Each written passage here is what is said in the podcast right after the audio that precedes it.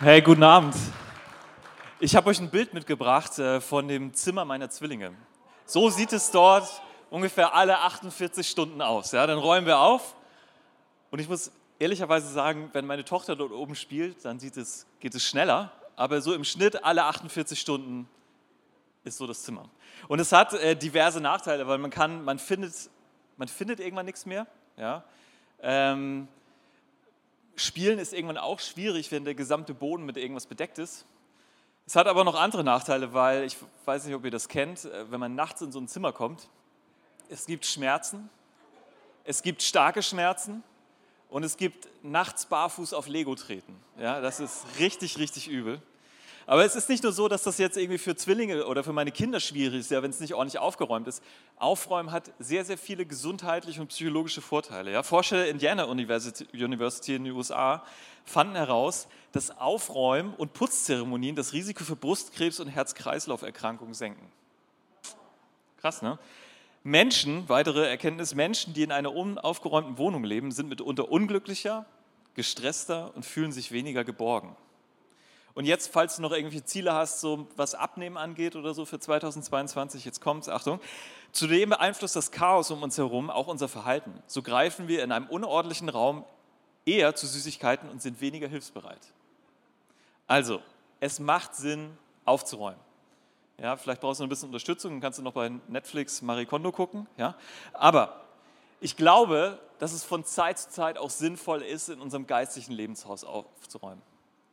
Das ist dran. Und ich merke so, wenn ich darüber nachdenke, ähm, ich weiß ganz viel, was ich machen könnte. Ich habe euch ein Bild mitgebracht von meinen Bücherregalen zu Hause. Ich habe so viel gelesen, so viel studiert. Und wenn du zu mir kommst, habe ich garantiert einen guten Tipp für dich, was du in deinem Lebenshaus noch besser machen könntest. Mein Problem ist eher, ich weiß das auch alles für meine Sachen, aber ich warte eigentlich immer erst, bis so richtig ich sag mal, irgendein Lebensbereich so richtig vor die Wand gefahren ist. Und das erinnert mich mal so ein bisschen an diese Story, die, oder an dieses Bild, äh, von dem Jesus spricht in Matthäus 7, von diesem, von diesem einen Menschen, der, der sein Haus auf Felsen baut. Das ist der, der sich, ja, ich sag mal, der ab und an geistlich ausmistet. Und es gibt den, der sein Haus auf Sand baut, ja, und der irgendwann nach dem Wolkenbruch mehr oder weniger vor den Trümmern seines Lebens steht. Und das ist manchmal, dass ich, wow, das ist, so bin ich manchmal unterwegs. Ja? Und ich glaube, wir haben, wir haben ja manchmal Dreck auf dem Boden. Ja, vielleicht gibt es so Sachen, die bei dir im Lebenshaus rumliegen und äh, die irgendwie Dreck machen, ja? wo du merkst, so scheiße, ja, da ist Müll.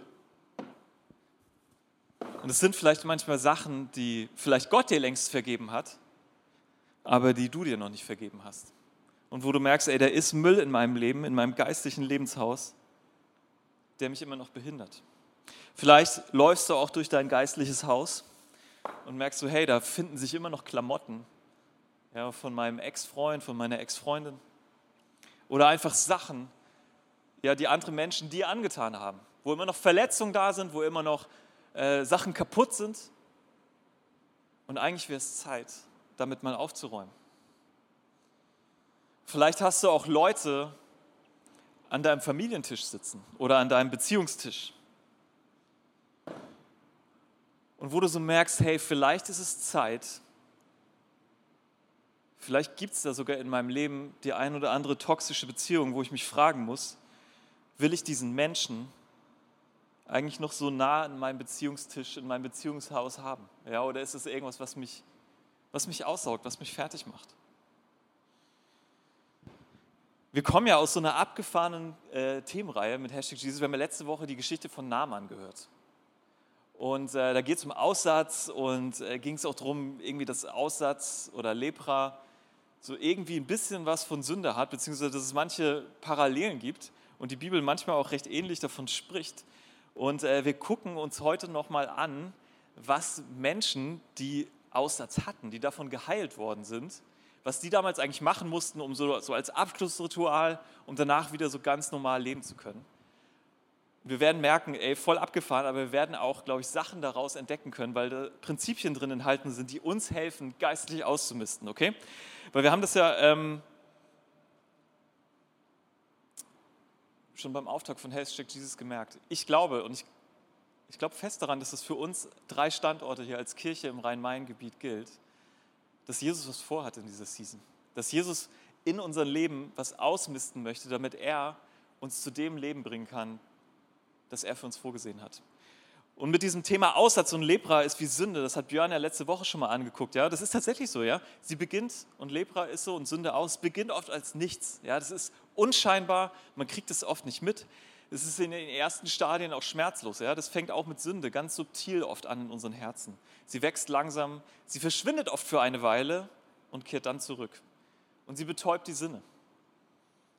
Äh, man kann in dem befallenen Gebiet nichts fühlen. Sie verursacht Fäulnis und Verunstaltung. Ich habe tatsächlich schon Menschen gesehen, als ich in Nepal war, äh, die von Lepra in Anführungsstrichen betroffen waren und ja, geheilt ist das falsche Wort, weil die Verunstaltung, das, was die Lepra mit ihrem Körper gemacht hat, das sieht man immer noch. Ja, es ist eher so, es ist gestoppt worden. Und sie verleiht einem Menschen ein abstoßendes Aussehen. Und letztlich ist genau das, was auch im Inneren passiert, wenn, wenn Sünde sich immer mehr ausbreitet in unserem Leben. Und wir schauen uns heute den Lösungsansatz an. Und wir sehen, glaube ich, daran, wie wir geistlich ausmisten können. Ja, was passieren muss, damit wir diesen Müll, diesen geistlichen Müll aus unserem Leben rauskicken können. Und tatsächlich gucken wir in das dritte Buch der Bibel. Und äh, ich glaube, wenn man da reinguckt, muss man, ein bisschen was an, muss man ein bisschen was wissen. Das ist tatsächlich das Buch, glaube ich, wenn, falls, falls du dir jemals vorgenommen hast, so in einem Jahr die ganze Bibel durchzulesen, ist, glaube ich, das dritte Buch der Bibel, dritte Mose, Levitikus, ist, glaube ich, das Buch, wo die meisten Leute aufhören zu lesen. Ja, das ist so, da enden meistens die guten Vorsätze. Und es liegt unter anderem daran, dass sich da äh, verschiedene Arten von Texten mischen. Ja, das ist nämlich gar nicht primär geschrieben, damit wir hier in 2022 mit unserer U-Version Bible sitzen und äh, sieben Minuten sagen, ich habe noch sieben Minuten für meine stille Zeit heute Morgen, ja, und denken, boah, war das eine inspirierende Zeit, ja, dass ich jetzt dritte Mose gelesen habe. Dafür ist das Ding gar nicht gemacht gewesen. Ja. Wir sind manchmal überrascht, aber es ist wirklich so. Sondern es ist tatsächlich ein Buch gewesen für ein Nomadenvolk, das durch die Wüste zog, wo sich unterschiedlichste Sachen mischen. Ja. Da ist so ein bisschen bürgerliches Gesetzbuch drin, teilweise Bauvorschriften, teilweise medizinische Vorschriften und auch ganz viel religiöse Zeremonien. Und ich habe euch nochmal ein Bild mitgebracht. Neben dem, dass das äh, viele, viele tausend Jahre her ist, ist es auch richtig weit weg. Ja? Ihr seht noch da oben, äh, Wetzlar ist da gar nicht drauf. Ne? Der blaue Punkt ist Darmstadt. Ja? Also Wetzlar ist schon fast da oben bei dem roten Scheinwerfer. Ja? Und das war riesig weit weg. Ja? Es ist also für einen Kulturkreis geschrieben, der hier unterwegs ist. Und wenn wir manchmal das Gefühl haben, ey, da gibt es einen Abstand, ja, das erschließt sich mir gar nicht sofort, was da drin steht, ist das völlig in Ordnung. Das ist Absicht, okay? Weil das für die Menschen der damaligen Zeit geschrieben ist, die vor vielen, vielen tausend Jahren in diesem Kulturkreis gelebt haben.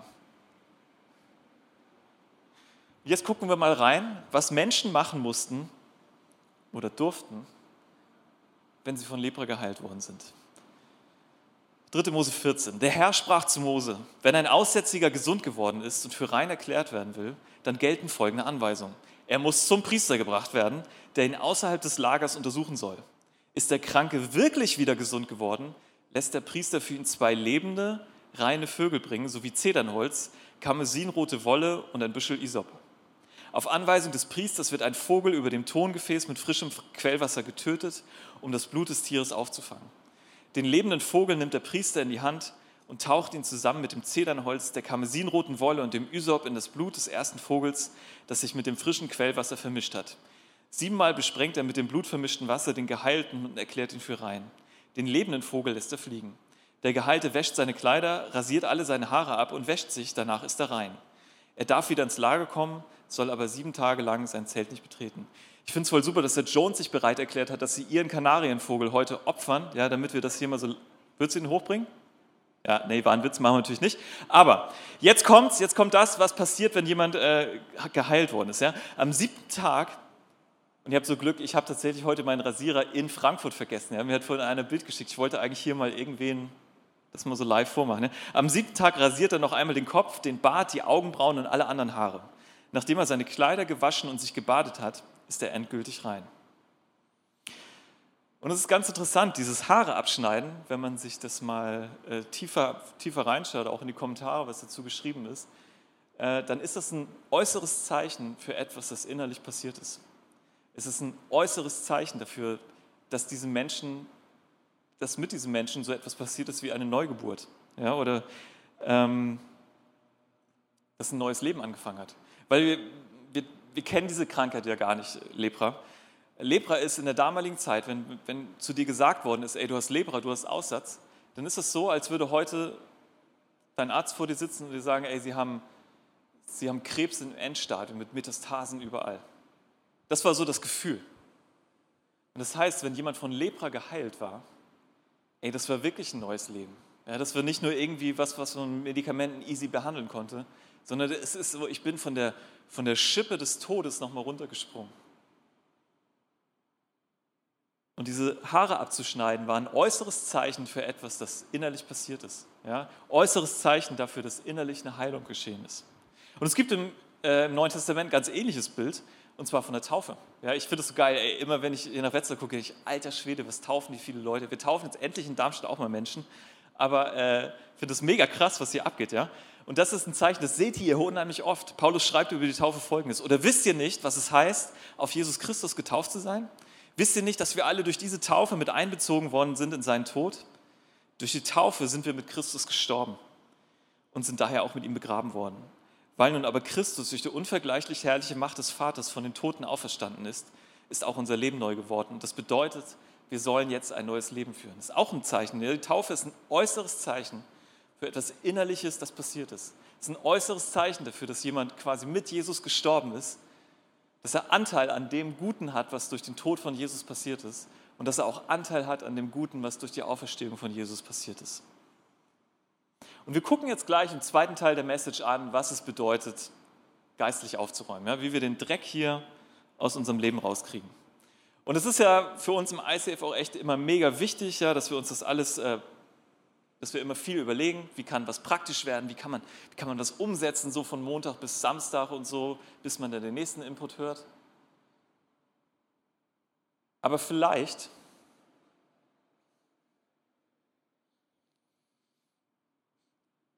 Vielleicht ist für dich auch jetzt einfach der Punkt, wo du Stopp machst. Wir gucken in fast jeder Message diese vier Symbole an.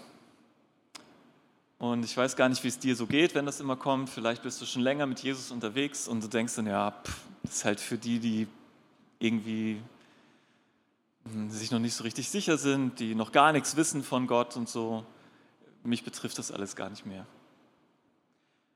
Und mich hat diese Woche etwas ziemlich nachdenklich gemacht. Wir hatten, ähm, ich hatte zwei Meetings, ähm, die, mich, die mich sehr betroffen gemacht haben. Wir hatten letzte Woche Leitermeeting bei uns in Darmstadt und ähm, wir haben alle ein bisschen erzählt, wie es uns so geht. Und da war eine, die ist mit einer der aktivsten Menschen, die bei uns in der Kirche sind, ja, die immer reingeht, Verantwortung übernimmt, Sachen organisiert, einen super Job macht. Und die sitzt da mit Tränen in den Augen und sagt so, im Endeffekt, boah, ich bin die ganze Zeit am Machen, ich bin die ganze Zeit am Ackern, weil ich irgendwie so das Gefühl habe, dass mich Gott sonst nicht annimmt. Und ich dachte so, scheiße, ey, die ist seit ich weiß nicht, seit 40 Jahren, also fromm aufgewachsen, mega fromm aufgewachsen, seit so vielen Jahren mit Jesus unterwegs und ist am Ackern und plagt sich ab und müht sich ab, weil sie sich nicht sicher ist, ob Gott sie trotzdem liebt, wenn sie das nicht täte. Und am Mittwoch hatten wir Explore und dann erzählt die Leiterin da ihre Story und die ist auch mega fromm aufgewachsen und äh, hat so oft von Gnade und von all dem gehört und merkt irgendwie so, das ist nur so ein, so ein Kopfkonzept für sie. Und da ist sie schon, erzählt dann von so einem Moment, da ist sie schon Mitte 20, hat schon Kinder, leitet einen Bereich in der Kirche und sagt irgendwann zu ihrem Mann, boah, das ist so krass, wir können ja wirklich nichts tun, damit Gott uns mehr liebt. Und vielleicht, ey, und mein Gefühl ist, dass von diesen Menschen viel mehr rumlaufen in unserer Art von Kirchen, als wir denken. Und dass wir dann auf dieses zweite Symbol gucken und merken, ey, ich biege aber immer wieder ab. Ich denke eigentlich immer, dass ich selber weiß, Jesus, was für mich am besten im Leben ist. Und Gott hätte jedes Recht gehabt zu sagen, ey, bieg doch ab, mach doch. Ich lasse dich einfach fahren. Aber das macht er eben nicht, sondern er schickt an Weihnachten seinen Sohn auf diese Erde und lässt ihn an Ostern an einem Kreuz elendig krepieren, damit wir eben nicht dauerhaft in die falsche Richtung fahren.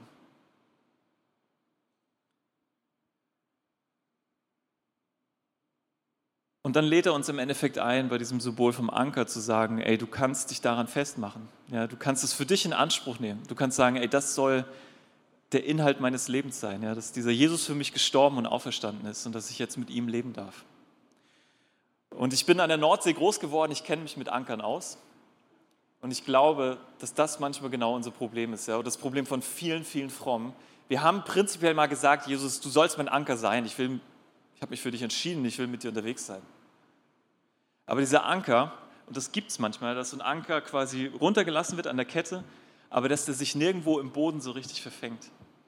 Und dass das Schiff immer noch von, von dem Wind und von der Strömung, von den Wellen durch die Gegend geschoben wird und der Anker springt so über den Boden. Und er kriegt nichts, wo er so richtig greifen kann. Ja, das ist so ein bisschen das Evangelium, haben wir so mit, mit den obersten Schichten unseres Verstandes ergriffen, aber es ist nicht so richtig tief in unserer Seele drin. Ist nicht so richtig tief in unserem Herzen drin.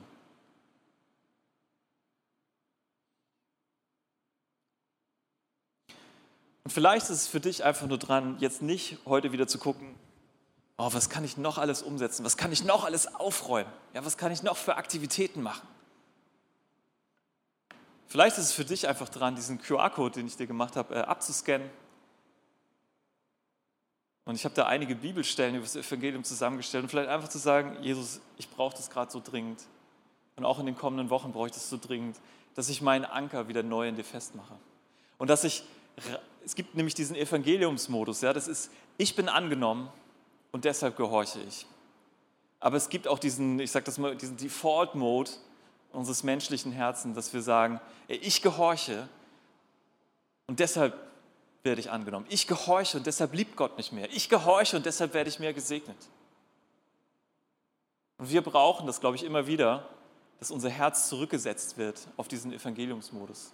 Ja, dass wir sagen, ey, ich bin angenommen und deshalb gehorche ich, deshalb misste ich geistlich aus, deshalb baue ich Kirche.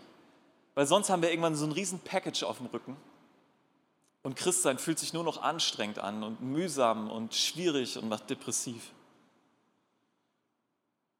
Und ich kann damit gut leben. Ja? Wenn, wenn du an dem Punkt bist, wo du sagst, ja, das ist genau mein Thema, dann machst du für heute in Anführungsstrichen mit der Message jetzt Schluss. Vielleicht sagst du aber auch, ja, ich glaube das und es ist, ist mein Thema, aber ich will auch lernen, wie ich geistlich aufräumen kann. Dann lass uns da reingehen. Wie kann man geistlich aufräumen? Ich glaube, als allererstes ist es wichtig, ey, dass wir loslegen und gucken, ey, wo, ist, wo ist der Staub, ja? wo ist der Dreck unterwegs? Ja, dass wir ein bisschen saugen, ja? dass wir den Müll wegmachen, der in unserem Leben unterwegs ist. Ich kann das sogar anmachen, gell? Hammer.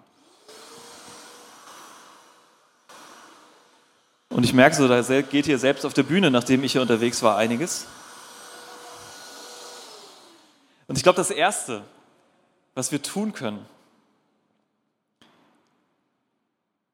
ist uns selber zu vergeben. Wisst ihr, wir haben manchmal Schwierigkeiten wegen all dem Müll, den es so gibt in unserem Leben. Ja, vielleicht ist auch noch ähm, Vielleicht liegt da ja auch noch mehr rum.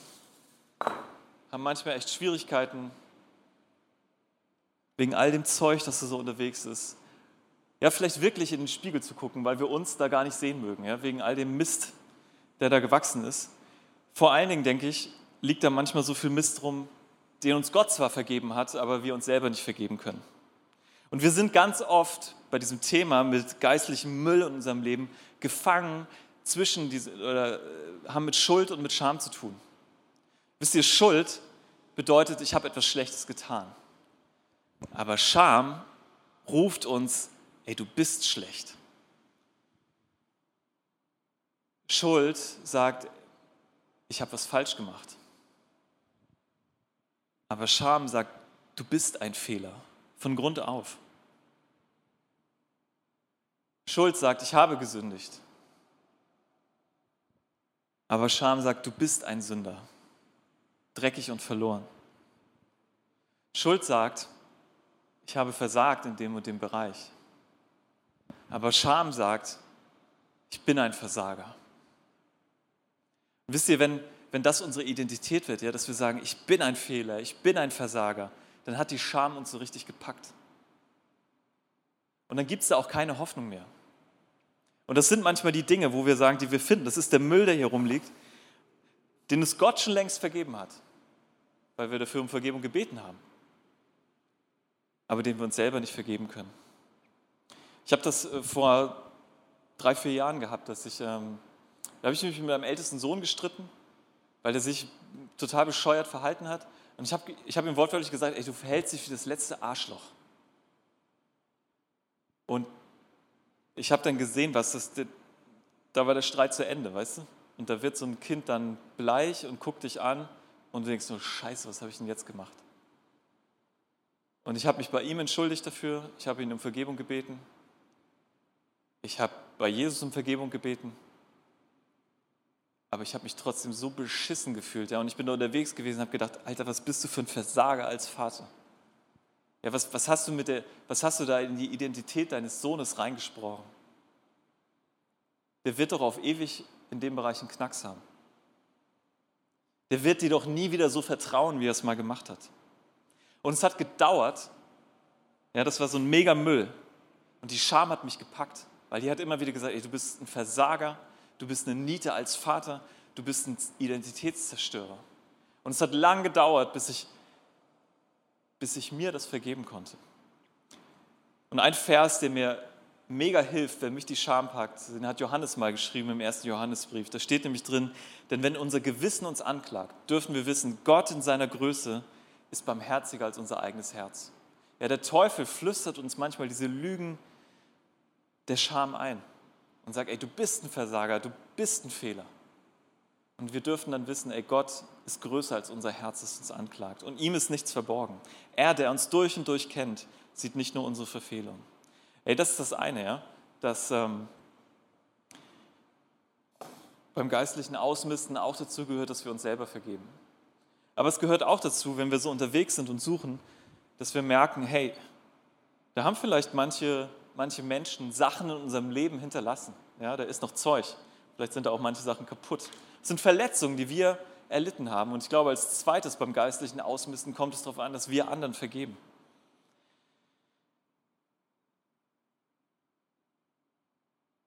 Vielleicht ist bei manchen Sachen dran, dass wir sie zurückgeben, dass wir sie loslassen, weil es gibt, wenn wir Ärger haben, wenn wir Verletzungen in unserem Leben tragen, gibt es eine Person, die garantiert für den Ärger und für den Groll bezahlt. Es kann die Person sein, die dich verletzt hat. Ja, kann sein. Es können Menschen sein, die dafür bezahlen, die du liebst, weil du einen Haufen äh, runtergedrückten Ärger und runtergeschluckten Frust in deinem Leben hast und das platzt ab und an mal raus und dann kriegen eigentlich die Menschen, die du am meisten liebst, das ab, weil sich irgendjemand anders verletzt hat und du schleppst diesen Rucksack mit dir rum. Aber es gibt eine Person, die garantiert für den Groll und für den Ärger und für die Verletzungen in deinem Herzen bezahlen wird. Und das bist du selbst. Und wahrscheinlich am allermeisten. Und ich würde euch gerne ein paar, paar Worte vorlesen aus dem Buch äh, Enemies of the Heart von Andy Stanley, weil die mich mega getoucht haben, als ich das zum ersten Mal über Vergebung gelesen habe.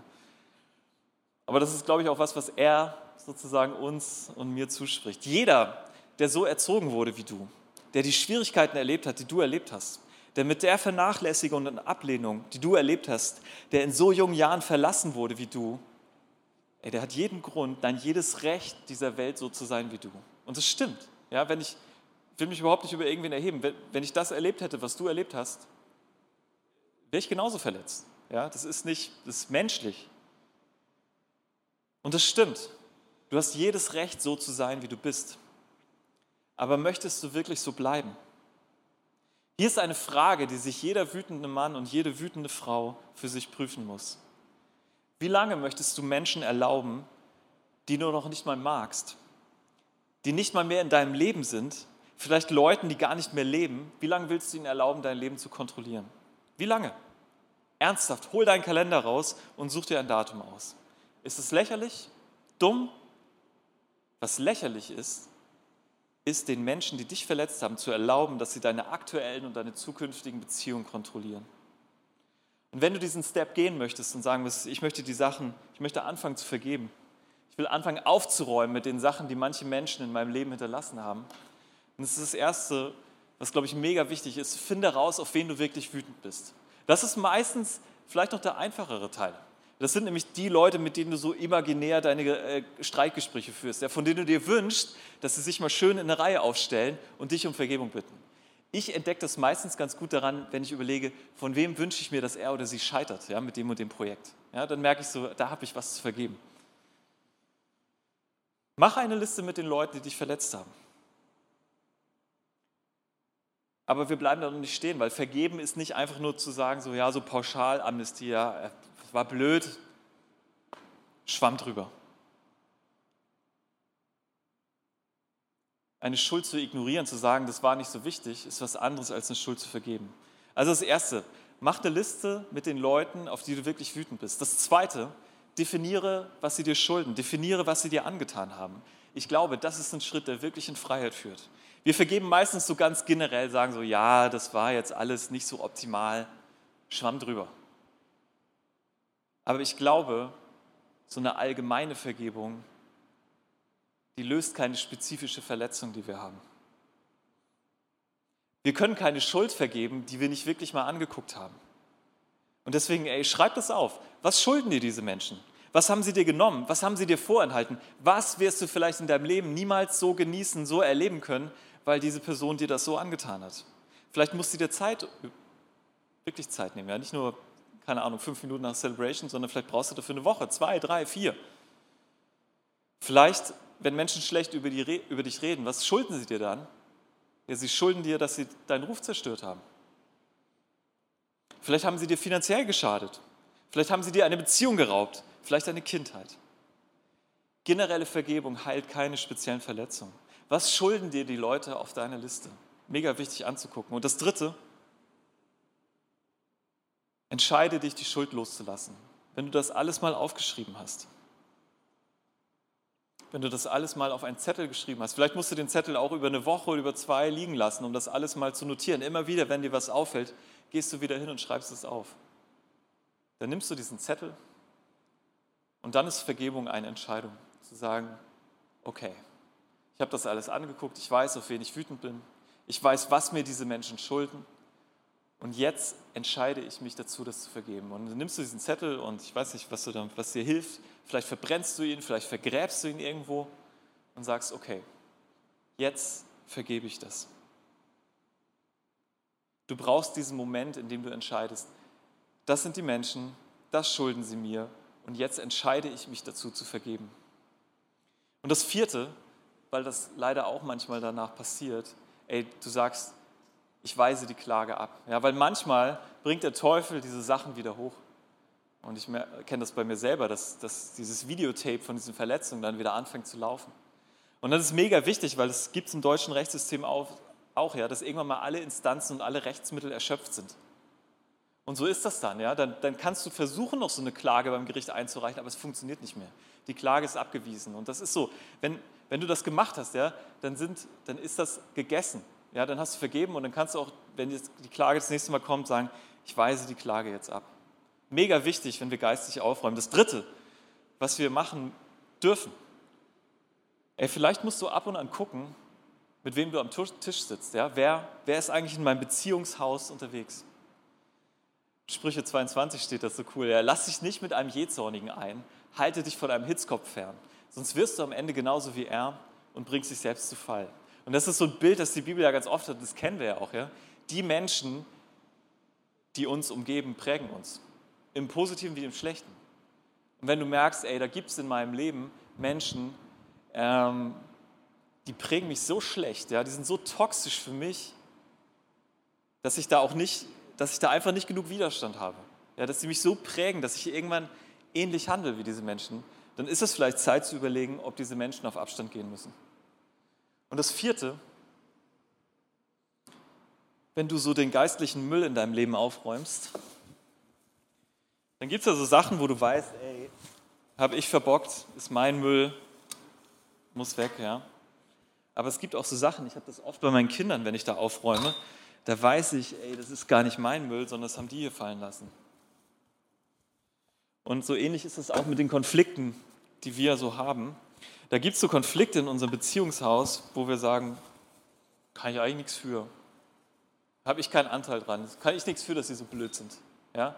Kann ich nichts dafür, dass sie sich so aufregen. Und dann sitze ich manchmal dabei und denke so, oh, also damit, damit habe ich nichts zu tun. Und habe das zum Beispiel manchmal, wenn mein, meine Kinder sich mit meiner Frau streiten, ja, und die regen sich so richtig auf und da geht es so heiß her und ich denke manchmal nur so, ja, Steffi, ist dein Problem, ja, dass du dich von denen so, äh, so, so trizen lässt und so. Oder hey, wenn ihr euch ein bisschen besser benehmen würdet, dann wäre die Mama nicht so sauer auf euch und so.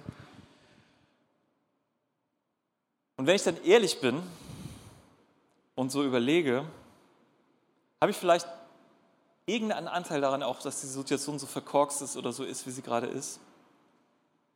Dann komme ich so ein bisschen ins Nachdenken. Meine Zwillinge sind jetzt acht.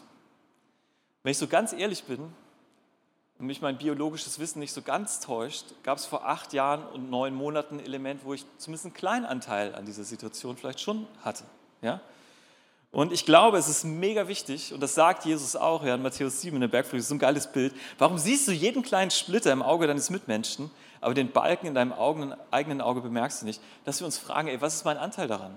Ja, und wenn du so dein, dein Lebensbeziehungshaus aufräumst und so ein bisschen guckst, ey, der Müll, der da liegt, der da unterwegs ist, was ist mein Anteil eigentlich daran? Und ich glaube, dass es ein völlig anderer Start in so ein Gespräch ist, ja, wenn was zu klären ist, wenn du als erstes sagst, ey, ich würde gerne mal über unsere Beziehung sprechen. Ich möchte ihm Vergebung bitten für dies und das. Ich habe gemerkt, da gibt es einen Teil, den ich verbockt habe in unserer Beziehung. Und ich bin jetzt seit, ich glaube seit, wie lange bin ich denn verheiratet? Ich bin seit fast 18 Jahren verheiratet, ja. Und ähm, ich merke so, ich, wir hatten so viele Konflikte, wo ich, so, wo ich mir so absolut sicher war, ja. Also es gibt hier nur einen Schuldigen und es bin nicht ich. Jedes Mal habe ich gecheckt, ey, manchmal habe ich auch gemerkt, ey, ich lag da völlig falsch, aber es gibt eigentlich immer einen Anteil daran. Und ich glaube, es ist echt mega wichtig, wenn wir geistlich aufräumen, dass wir überlegen, gerade da, wo Beziehungen im Argen liegen, wo kann ich das own, wo kann ich das in die Hand nehmen. Hey, woher bekommen wir die Power, anders zu leben? Wenn äh, so ein Leprakranker sich hat reinigen oder wenn er dieses Reinigungsritual vollzogen hat, da kommen noch ein paar andere Sachen mit dazu, am Ende von der Zeit äh, bekam der so Öl auf alle möglichen Körperteile geschmiert, aber auch über den Kopf. Und äh, wir machen das heute nicht. Äh, wir machen auch nicht das mit den Vögeln. Aber tatsächlich ist Öl im Alten Testament auch immer wieder ein Symbol dafür, dass der Heilige Geist anwesend ist. Und ich merke so, dass wir den einfach so, so dringend brauchen. Du findest unter deinem Stuhl so eine kleine Flasche mit Öl. Ist kein magisches Öl, ist kein magisches Ritual, das wir jetzt machen. Aber es ist einfach eine, eine Bitte darum, dass der Heilige Geist uns hilft. Und den brauchen wir, egal an welcher Ecke wir gerade unterwegs sind. Ja, wenn du so gemerkt hast, ey, für mich, ich habe in der Mitte der Predigt Stopp gemacht, weil ich merke, ey, das ist genau mein Problem, dass ich mich so getrieben fühle, dass ich in so einem, in so einem Sklavenmodus unterwegs bin, dass ich, dass ich immer wieder denke, ich müsste machen, damit Gott mich annimmt. Ey, dann ist es der Heilige Geist, der das lösen kann. Weil die Bibel beschreibt, dass, das die, dass der Heilige Geist so etwas ist wie ein Scheinwerfer, ja, der immer wieder unseren Blick, unseren Fokus aufs Kreuz richtet und auf das, was Jesus für uns getan hat. Und genauso, wenn du hier unterwegs bist und überlegst, ey, wie kann ich jetzt das, mein geistliches Lebenshaus aufräumen? Dann ist es ja nichts, was wir Gott mühsam abbringen müssen, wo wir denken, ey Gott, jetzt bitte, bitte, bitte hilf mir, dass ich doch damit endlich mal einen Schritt vorwärts komme. Sondern das ist ja das ist ja das, das was Jesus, ich glaube, wo Jesus uns auch reinruft in dieser Season, ja, und auch in diesem Jahr als ICF Rhein-Main, dass wir in das Leben kommen, das er für uns vorbereitet hat, dass wir dieses Experiment, ja, dass wir ihn an erste Stelle setzen und dann erleben, wie er sich um die Dinge kümmert, die wir dringend brauchen, wo er uns hinführen will. Und deswegen hat er ein mega Interesse daran, dass wir mit diesem geistlichen Ausmisten einen Schritt vorwärts kommen. Nicht, weil er das braucht, nicht, weil er dann glücklicher ist, sondern weil wir dann glücklicher sind. Und weil wir einen Schritt näher auf das Leben zukommen, das er für uns vorgesehen hat. Und deswegen, ey, und dafür brauchen wir den Heiligen Geist, ja? Er gibt uns die Kraft dafür. Und deswegen darfst du dieses jetzt mal aufmachen hier. Darfst du ein bisschen was davon auf deinen Finger drauf machen? darfst dir als Zeichen dafür, dass du diesen Heiligen Geist brauchst, jetzt auf deine Stirn so ein Kreuzzeichen machen. Und ich bete dann einfach für dich und für mich. Heiliger Geist, wir, wir brauchen dich so dringend. Und ich bete es für mich, für jeden Einzelnen hier im Raum und für uns als ganze Kirche. Dass du uns neu erfüllst, dass du uns äh, neu den Blick darauf richtest, wie geliebt wir sind. Und dass wir nichts dafür tun können, dass du uns mehr liebst und dass wir nichts dafür tun können, damit du uns weniger liebst. Bitte beschenk du uns damit und Heiliger Geist, ich lade dich auch ein, dass du uns neue Kraft gibst, dass wir geistlich ausmisten können in unserem Leben. Nicht aus Druck, nicht aus Zwang, nicht aus irgendeinem religiösen Verhalten raus, sondern einfach, weil wir dankbar dafür sind, dass du uns neues Leben schenkst. Amen. Und du hast die Chance, ey, da ist ja noch viel mehr Öl drin. Ja? Und vielleicht ist es auch einfach dein Ritual jetzt in der kommenden Woche, dass du morgens vom Spiegel stehst und sagst, Heiliger Geist, ich brauche dich so dringend.